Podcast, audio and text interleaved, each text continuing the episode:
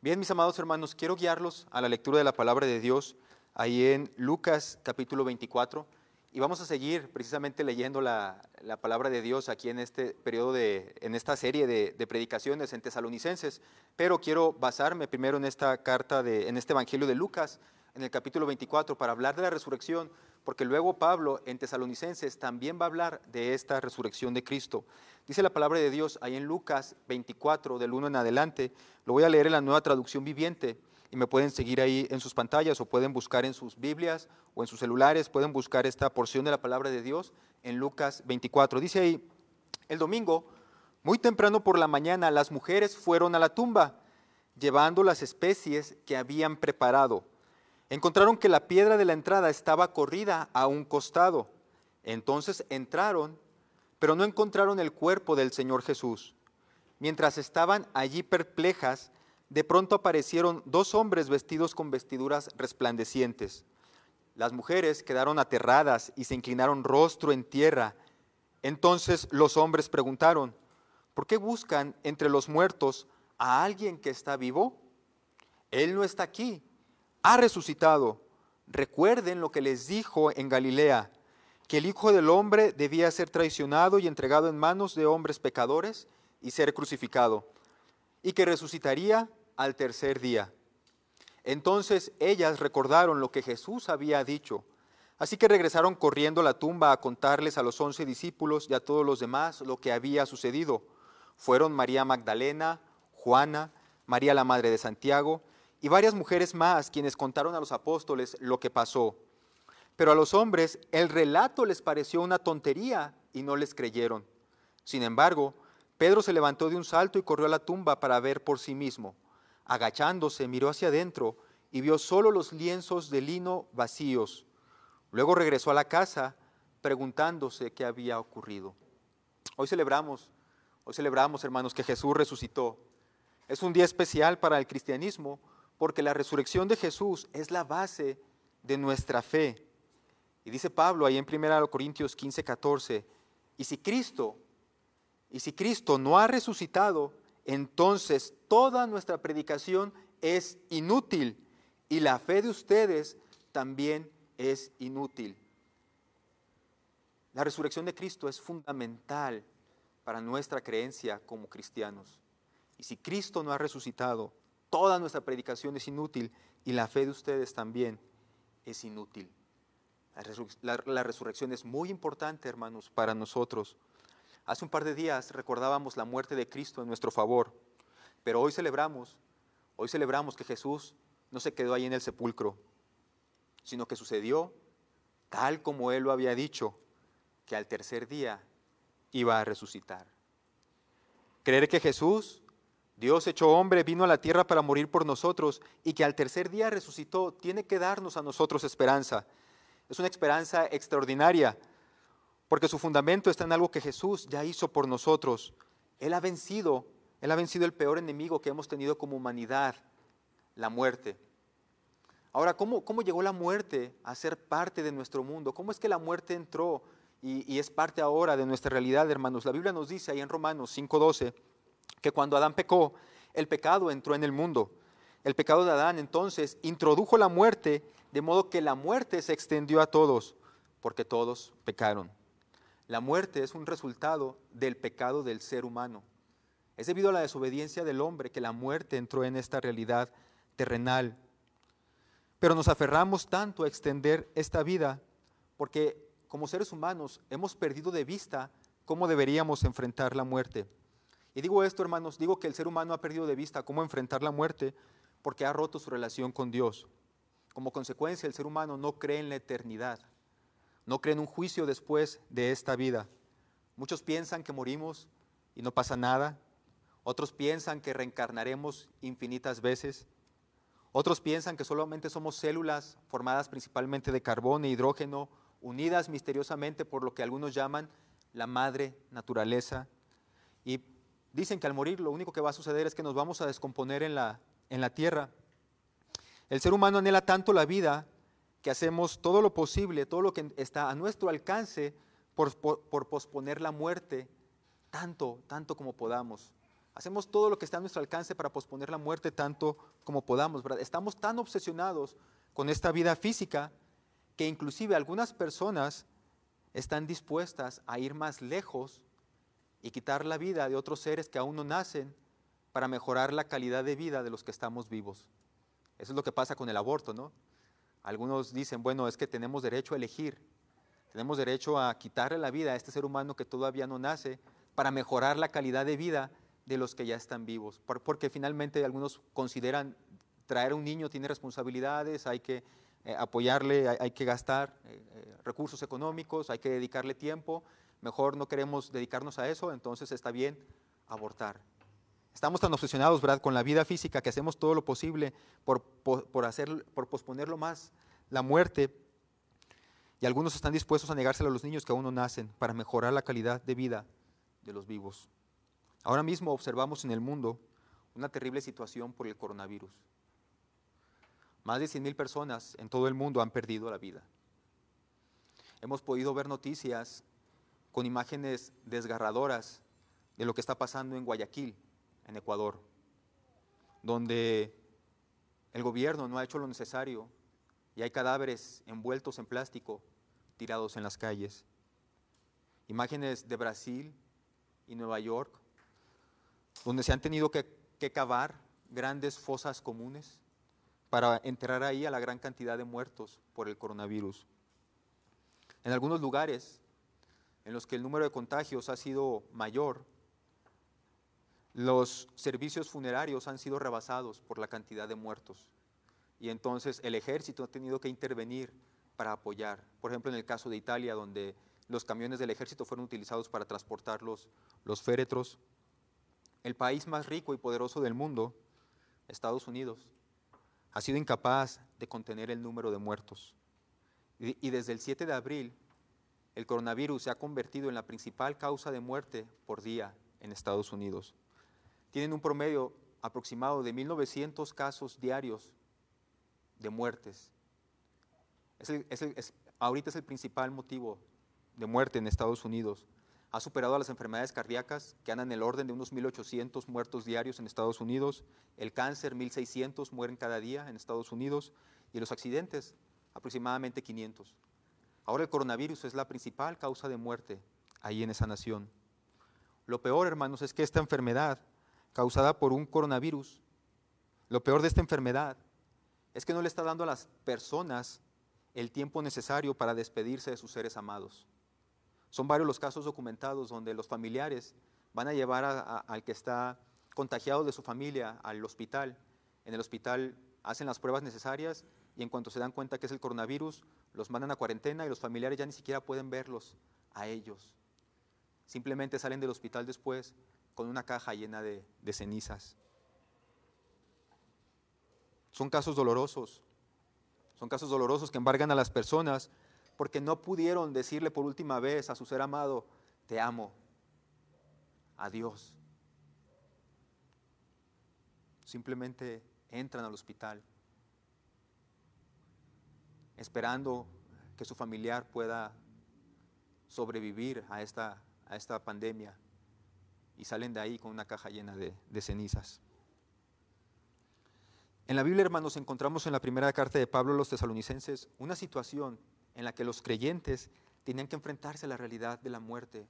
Recordemos que ellos estaban siendo perseguidos, ellos estaban siendo eh, atormentados por ser cristianos. Entonces ellos están eh, viviendo eh, ante una situación en la que la muerte quizás sea algo inminente. Y la respuesta de Pablo, que nos debe llenar de esperanza, porque parte precisamente de la resurrección es esta. Creemos que ya que Jesús resucitó, nosotros también resucitaremos para estar por siempre con el Señor. Esta es la verdad. Esta es la esperanza que Pablo dice que debe tener todo cristiano. Creemos que ya que Jesús resucitó, nosotros también resucitaremos para estar por siempre con el Señor. Quiero que lo repitan ahí en sus casas. Nosotros. Creemos que ya que Jesús resucitó, nosotros también resucitaremos para estar por siempre con el Señor. Esta verdad la encontramos aquí en la primera carta de Pablo a los tesalonicenses, capítulo 4, del 13 al 18, y vamos a leerlo. Dice ahí, hermanos, primera tesalonicenses 4, del 13 al 18, Y seguimos con esta serie de tesalonicenses y hablaremos ahora de esta, de esta esperanza extraordinaria. Primera Tesalonicenses 4, del 13 en adelante. Y ahora, amados hermanos, queremos que sepan lo que sucederá con los creyentes que han muerto, para que no se entristezcan como los que no tienen esperanza. Pues ya que creemos que Jesús murió y resucitó, también creemos que cuando Jesús vuelva, Dios traerá junto con él a los creyentes que hayan muerto. Les decimos lo siguiente de parte del Señor. Nosotros, los que todavía estemos vivos cuando el Señor regrese, no nos encontraremos con Él antes de los que ya hayan muerto. Pues el Señor mismo descenderá del cielo con un grito de mando, con voz de arcángel y con el llamado de la trompeta de Dios. Los primero, los creyentes que hayan muerto se levantarán de sus tumbas. Luego, junto con ellos, nosotros, los que aún sigamos vivos en la, sobre la tierra, seremos arrebatados en las nubes para encontrarnos con el Señor en el aire. Entonces estaremos con el Señor para siempre. Y luego Pablo concluye esta sección precisamente como comenzó. Así que anímense unos a otros con esta palabra. La resurrección de Jesús nos tiene que traer a nosotros ánimo, esperanza, la, resurrección de Jesús le da al cristiano esperanza para avanzar hacia el futuro, no temerle al futuro, no temerle a la muerte. La resurrección de Jesús es la esperanza del cristiano. Y antes de entrar más en detalles, hermanos, de este pasaje, quiero que, que, nos demos cuenta que aquí en este pasaje de Tesalonicenses, Pablo está haciendo una combinación entre lo que es la resurrección de Jesús y la segunda venida, porque son dos eventos que ocurrirán al mismo, al mismo tiempo. Pero en esta mañana, obviamente, solamente vamos a tratar con los, con, los asuntos de la resurrección. En, en, otra ocasión veremos sobre la segunda venida de, de Cristo. Muy bien, los eruditos de la Biblia consideran que Pablo comienza a hablar acerca de los creyentes que han muerto, respondiendo a una pregunta que los tesalonicenses tenían en el pasado. La iglesia primitiva vivía la expectativa de que Jesús iba a regresar a la vuelta de la esquina. Para ellos su regreso era inminente. La iglesia primitiva vivía bajo esta expectativa. Ellos siempre estaban creyendo que varios de ellos ni siquiera iban a morir y les iba a tocar ver el regreso de, Jesús. Ellos creían que iban a ser testigos de su regreso, pero algunos, algunos de ellos comenzaron a morir y entonces probablemente algunos comenzaban a dudar de la promesa de Dios de que iba a regresar. Algunos tenían como esa duda de que, ah, caray, se supone que Jesús iba a regresar antes de que nosotros muramos. Y entonces se dan cuenta que empiezan a morir algunos de ellos y piensan a dudar de la promesa de Dios.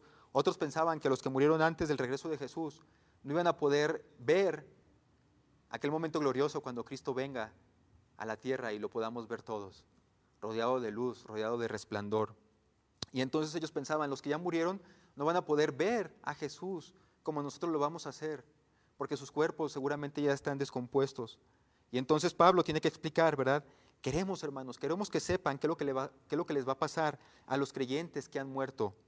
Y luego da la razón de por qué lo va a explicar, para que no se entristezcan como los que no tienen esperanza. Les vamos a explicar qué va a pasar con los que han muerto, para que no se entristezcan como los que no tienen esperanza. Y en primer lugar, hermanos, Pablo hace un contraste aquí dice que va a hablar de lo que va a pasar con los creyentes. Este es un pasaje que, está dedicado específicamente a gente que conoce de Cristo, que tiene a Cristo en su corazón, creyentes regenerados por el Espíritu Santo. No se refiere a lo que va a pasar con los no creyentes. Este es un pasaje enfocado especialmente en la gente creyente, ¿verdad? De los que han muerto. Es decir, aquellos que han puesto su fe en el sacrificio de Cristo. No dice que va a hablar de lo que va a pasar con los no creyentes. Ese tema es tocado en otras partes de la Biblia, pero no aquí.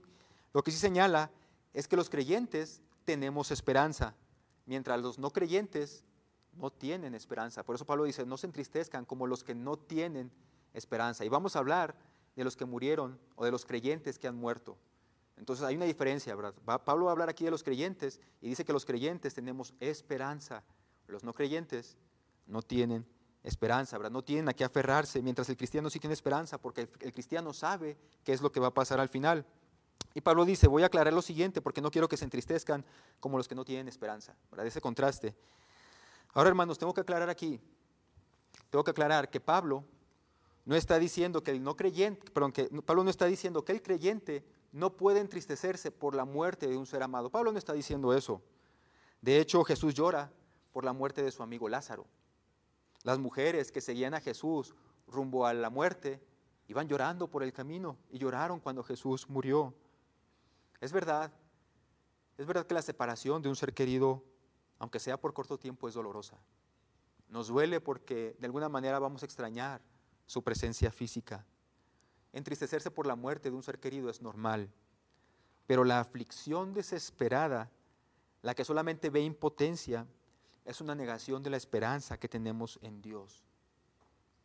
Pablo no está diciendo que el creyente no puede entristecerse. Lo que está diciendo es que no se entristezcan hasta el punto como aquellos que no tienen esperanza.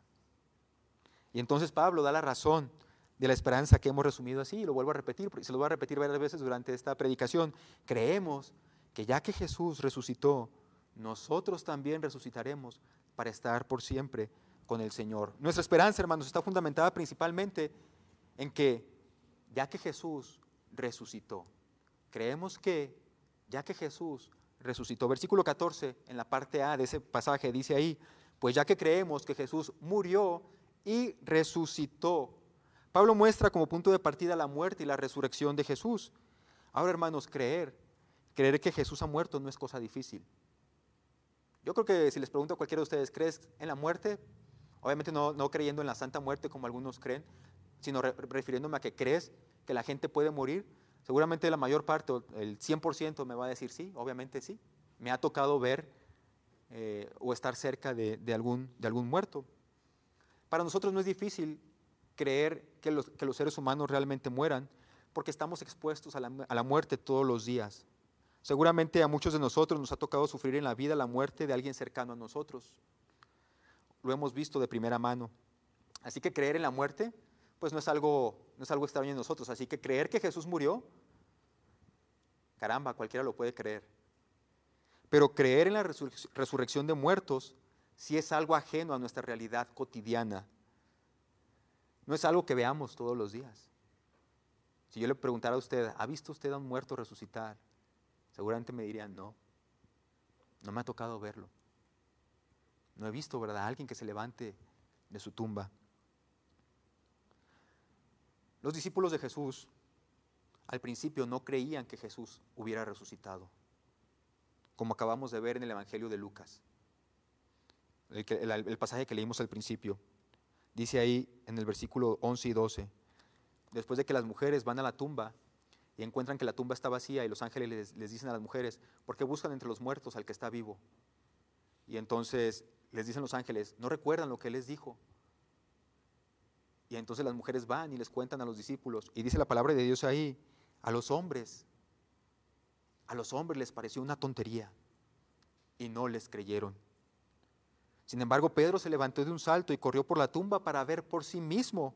Agachó, se miró hacia adentro y solamente vio los, los lienzos de lino. Luego regresó a la casa preguntándose qué había ocurrido. Los hombres, los discípulos de Jesús dudaban de que Jesús hubiera podido resucitar. Lo peor del asunto, hermanos, con ellos, lo peor del asunto es que estos hombres habían visto que Jesús resucitaba a personas. Ellos en su ministerio terrenal se habían dado cuenta de cómo Jesús resucitó a la viuda de Naín, ahí en Lucas 7, o el caso de la hija de Jairo, ahí en Lucas 8, o la resurrección de su amigo Lázaro en Juan capítulo 11. Es más, en el mismo momento en que Jesús muere, dice la palabra de Dios ahí en Mateo capítulo 27, que cuando Jesús muere y dice, consumado es, varias tumbas se abrieron y salieron muertos de entre ellas, muertos que resucitaron y volvieron a la vida y después fueron a sus casas. Los discípulos de Jesús habían sido testigos de todo esto. Habían sido testigos de que Jesús podía resucitar muertos, de que Jesús podía regresar a la vida a personas que ya se consideraban muertas, como Lázaro, que ya tenía más de tres días en el sepulcro. Los discípulos han visto esto y sin embargo dudan de las palabras de Jesús. Al tercer día resucitará, resucitaré. Y hermanos, aquí está precisamente la raíz de la desesperanza, la duda. La duda es una de las armas que Satanás utiliza en contra del creyente. Nos hace dudar de la palabra de Dios, nos hace dudar de nuestra salvación, nos hace dudar de la suficiencia del sacrificio de Cristo. Y por eso algunos piensan, es que tengo que aceptar a Cristo, pero aparte tengo que hacer buenas obras. Es Satanás que mete esta clase de dudas en el creyente. Dudar de la salvación, nos hace dudar del cumplimiento de las promesas de Dios, nos hace dudar de la resurrección de muertos. Y es por esta razón que muchos cristianos viven desesperanzados y desanimados y desesperados. Por años, hermanos, no solamente los creyentes han dudado de esta verdad, por años inclusive también la gente del mundo, los escépticos, han dudado de la resurrección de Jesús. Algunos dicen que solamente es una imaginación, que el Jesús que resucitó solamente estaba en la mente de sus primeros discípulos. Es algo que desde los evangelios podemos darnos cuenta que comienzan a dudar las personas. En Mateo 27, del 62 al 66, nos damos cuenta que los sacerdotes y los fariseos fueron con Poncio Pilato y le dijeron a Poncio Pilato, por favor, te pedimos que vaya o que mandes un grupo de soldados para sellar la tumba. Queremos que vaya este grupo de soldados a sellar la tumba, no porque creyeron que Jesús fuera a resucitar, sino porque para, para ellos era claro que Jesús había muerto. Para los fariseos era claro que Jesús ya había muerto. Pero ellos tenían la idea de que sus discípulos de Jesús podían robar el cuerpo y hacer creer a la gente que Jesús había resucitado. Entonces por eso los principales fariseos y sacerdotes van con Pilato y le dicen, manda un grupo de soldados que se queden ahí en la tumba para que no puedan ellos abrir la tumba. Y, e inclusive hacen rodar esta piedra grande y están ahí los soldados cuidando el lugar, pero cuando vienen los ángeles, pues obviamente no pueden, no pueden estos soldados detenerlos y obviamente también la piedra pues es nada para, para esos ángeles. Dudar de la resurrección de Jesús es algo que ha ocurrido desde los comienzos del cristianismo. En 1 Corintios 15, Pablo defiende la resurrección de Cristo como algo que ocurrió en la realidad. Y la prueba de ello, hermanos, es que se le apareció, según Pablo en 1 Corintios 15, dice Pablo, Cristo resucitó y se le apareció a Cefas, que es Pedro. Luego se le apareció a los doce. Después a más de 500 hermanos, a más de 500 personas a la misma vez, de los cuales, en los tiempos que estaba escribiendo Pablo, de los cuales todavía muchos viven aún. Después se le apareció a Santiago, el hermano de, de Jesús. Después a todos sus seguidores, a todos los apóstoles. Y por último, dice Pablo, por último se me apareció a mí. Lucas en Hechos 1.3 señala que después de su muerte y de su resurrección, Jesucristo estuvo 40 días reuniéndose con sus seguidores. Y en palabras de Lucas, ahí en Hechos, dice que Jesús se reunía con ellos, demostrándole con muchas pruebas convincentes que Él realmente estaba vivo. Pero lo más importante de esto, lo más importante de esto es que Jesús sabía que esto iba a pasar. Jesús sabía que la gente iba a dudar de su resurrección. Así como él sabía que en Jerusalén, cuando iba camino a Jerusalén, como él sabía que, llegando a Jerusalén lo iban a procurar matar, así como él sabía que al tercer día iba a resucitar, Jesús sabía que después de que él se fuera al cielo, la gente iba a comenzar a dudar de su resurrección. Y en aquel encuentro que él tiene ahí con sus discípulos en Juan capítulo 20, Tomás dice, Tomás dice, yo no voy a creer, ¿verdad? Yo no voy a creer si Él está vivo, si no puedo meter mis dedos en sus heridas de los clavos y mi mano en su herida del costado. Entonces dice la palabra de Dios que Jesús fue, fue a donde estaba Tomás, se reúne con él y le dice a Tomás, Tomás, pon tus dedos en mis heridas, mete tu mano en la herida de mi costado y ya no seas incrédulo, cree. Y entonces Tomás en ese momento le dice, mi Señor y mi Dios. Y entonces Jesús da una respuesta a Tomás que es para nosotros. Jesús le dice a Tomás, tú crees Tomás, tú crees porque me has visto. Benditos son los que no creen sin verme. Jesús sabía, Jesús sabía que se iba a dudar de su resurrección. Él lo sabía.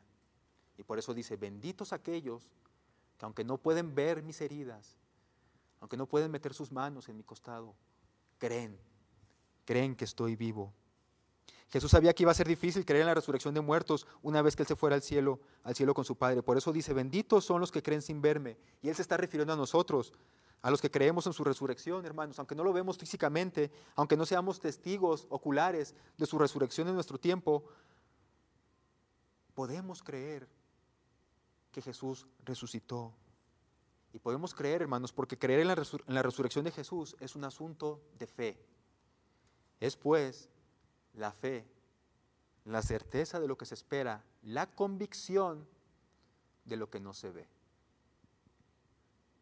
Nosotros tenemos la certeza de lo que viene para nosotros adelante, porque creemos en la resurrección de Jesús, aunque no podamos verla. Así que sí, hermanos, para que nosotros podamos tener esta esperanza extraordinaria, para que nosotros podamos ser cristianos esperanzados, debemos estar convencidos de que Jesús murió. Pero tenemos que estar más convencidos de que al tercer día Él resucitó y que ahora está sentado a la diestra del Padre esperando el momento para volver por nosotros. Creemos que ya que Jesús resucitó, nosotros también resucitaremos. Pero la base de nuestra resurrección es creer en que Jesús ha resucitado. Y esto me lleva al segundo punto, hermanos. Creemos que ya que Jesús resucitó, entonces nosotros también vamos a resucitar. Nosotros también resucitaremos. Dice el versículo 14 en la parte B y el versículo 16 en la parte B.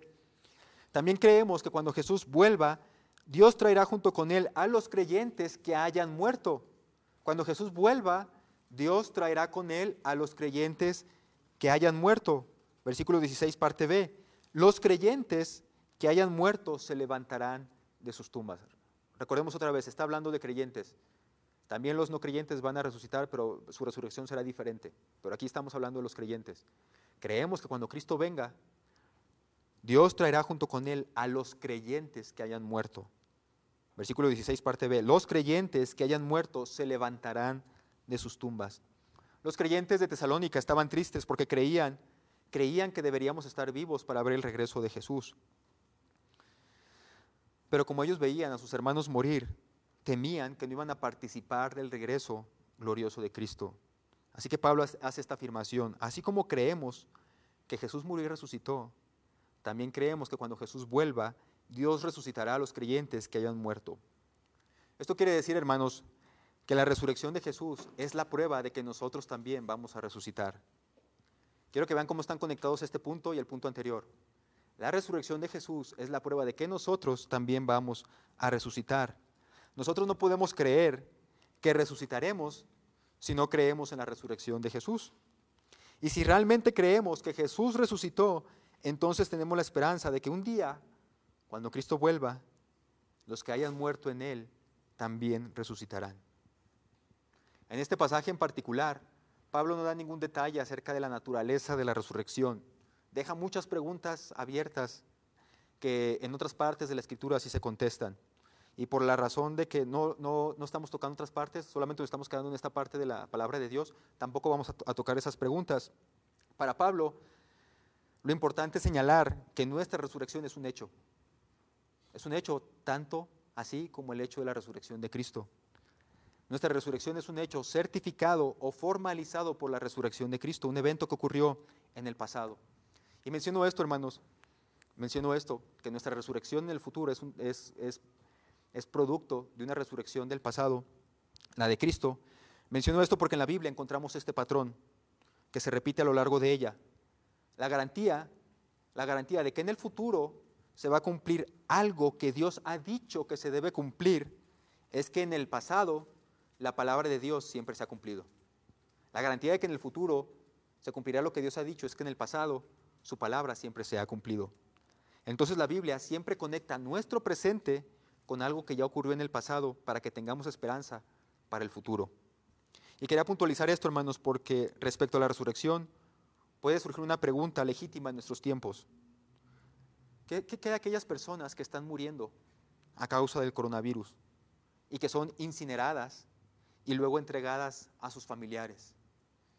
¿Cómo levantará Dios los cuerpos de aquellas personas que murieron hace miles de años? Moisés, Abraham, José, Job. ¿Qué sucederá con los cuerpos de aquellos cristianos que murieron incinerados por compartir su fe? ¿Qué de aquellos cristianos cuyas cenizas fueron esparcidas al viento? ¿O qué de aquellos que murieron en el mar o en el aire?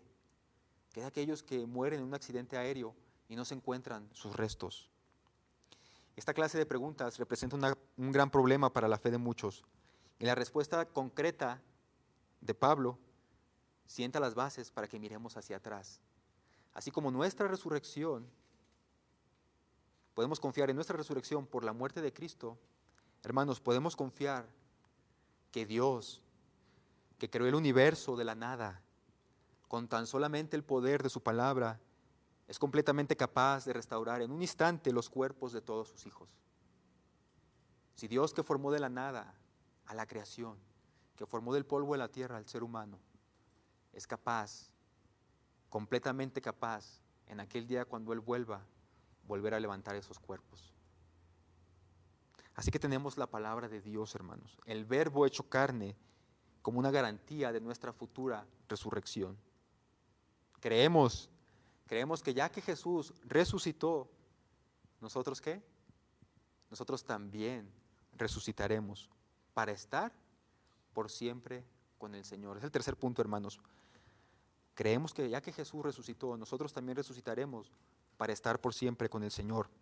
Versículo 17b, ahí en 1 Tesalonicenses 4.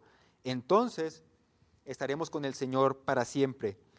Los muertos que Jesús resucitó, la hija de Jairo, el hijo de la viuda de Naín, su amigo Lázaro, y los que resucitaron cuando él murió, volvieron a morir.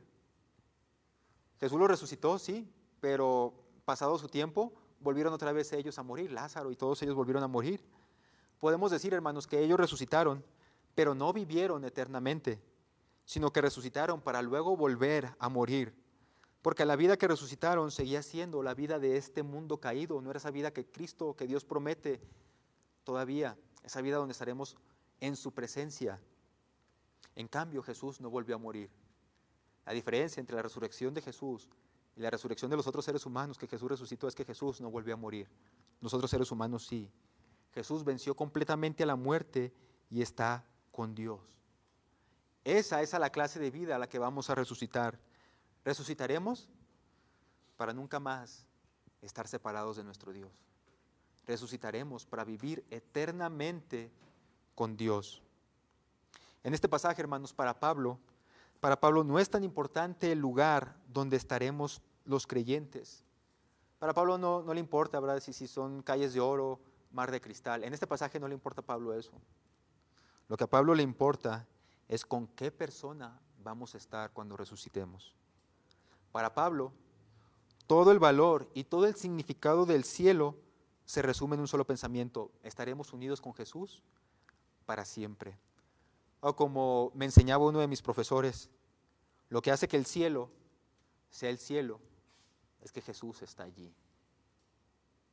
Recordemos, hermanos, recordemos que los tesalonicenses están ellos sufriendo por ser creyentes, los están persiguiendo y los están oprimiendo por ser cristianos. Escuchar esto les trae esperanza a sus vidas. Un día, un día dejaremos este mundo y estaremos para siempre con el Señor. Así que como creyentes, hermanos, nuestra esperanza es que ya que Jesús resucitó, nosotros también resucitaremos para, para estar por siempre con el Señor. Dice un canto que vamos a entonar más adelante, porque Él vive, un himno. Yo sé que un día, yo sé que un día el río cruzaré. Con el dolor batallaré y al ver la vida triunfando invicta, veré gloriosas luces y veré al Rey. Porque Él vive, triunfaré mañana. Porque Él vive, ya no hay temor. Porque yo sé que el futuro es suyo, la vida vale más y más solamente por Él. Déjenme, antes de terminar, hermanos, hacer unas pequeñas aplicaciones. ¿Qué significa la realidad de la resurrección para la vida diaria del creyente? Tiene mucho significado y nuestra convicción sobre esta verdad fundamental moldea varios aspectos de la vida del cristiano. Nuestra convicción de la resurrección de Cristo moldea cómo nos comportamos como cristianos. Y les voy a dar ejemplos, yo, creo que ustedes también van a tener otros ejemplos en mente, pero les voy a dar unos cuantos ejemplos aquí para que se den cuenta de cómo la resurrección de Cristo afecta la manera en cómo los cristianos vivimos. Este pasaje, en primer lugar, nos desafía a enfrentarnos a nuestra propia mortalidad. Nos invita a preguntarnos hasta qué punto realmente creemos que un día vamos a resucitar y por lo tanto no le tememos a la muerte. Si es verdad que creemos esta realidad cristiana, debería haberse reflejado en todas las áreas de nuestra vida. Seríamos valientes al enfrentar las circunstancias de la vida. Trabajaríamos para no hacernos tesoros en la tierra, sino en el cielo. Hermanos, los cristianos tenemos esta esperanza. Creemos que porque Jesús resucitó, nosotros también resucitaremos para estar por siempre con el Señor. Los cristianos tenemos esta esperanza. Sabemos que si algo nos sucede por esta pandemia y quizás muramos, podemos confiar en que cuando abramos los ojos otra vez, estaremos por siempre con el Señor. Así que no tenemos por qué tener temor a la muerte. Pero a la vez, hermanos, nosotros como cristianos tenemos esperanza. Pero los que están muriendo sin Cristo, ellos están muriendo sin esperanza. En estos momentos, la iglesia debe buscar por todos los medios posibles llevar este mensaje de esperanza a ellos. Por ello, hermanos, como cristianos, en esta situación crítica por la pandemia, no nos comportamos como los que no tienen esperanza. No hacemos compras de pánicos, no somos agresivos, no nos escondemos. Guardamos distancia, eso sí. Seguimos las recomendaciones del gobierno. Pero no tenemos miedo de morir. No tenemos desesperanza. Si alguien requiere de nuestro servicio, lo haremos con todo gusto porque nuestra esperanza, nuestra esperanza está en Dios. Hermanos, la, situación actual no puede llenarnos a nosotros los cristianos de desesperanza. Seguimos las indicaciones adecuadas, pero vivimos confiados aún así. No tenemos temor, no tenemos temor de, de morir, pero creemos, porque creemos que Cristo resucitó y nosotros también resucitaremos para estar un día para siempre con Él. Gracias Dios, gracias Padre por tu palabra, gracias Señor porque en medio de esta situación tan crítica, tu resurrección Señor nos enseña a confiar en ti. La resurrección de tu Hijo Cristo, Padre, nos enseña a vivir el futuro con esperanza, enfrentando las realidades de la vida, Señor. No lo vamos a hacer de manera imprudente, no lo vamos a hacer como alguien que tienta, te tienta a ti, Señor. Pero lo podemos hacer a través de otros medios, Padre, tecnológicos. Podemos compartir la fe, Señor, a pesar de tener que estar distanciados por la situación actual. Pero aún así, Señor, como cristianos, nosotros no tememos de la muerte, pero muchos que están sin ti sí temen ellos de la muerte, Padre. Ayúdanos a hacer esa sal de la tierra que les dé esperanza a ellos también, Padre. El mundo está viviendo una situación caótica, una situación en la que hay mucho estrés, en la que hay mucho miedo, mucho temor. Y en medio de este mundo tan lleno de, de temor, Padre, está tu iglesia. Está tu iglesia enseñándole cómo se debe vivir afrontando el futuro. Gracias Dios bendito. Gracias por lo que has comprado para nosotros, aunque no lo merecíamos. Te alabamos y te bendecimos por eso. En Cristo Jesús. Amén.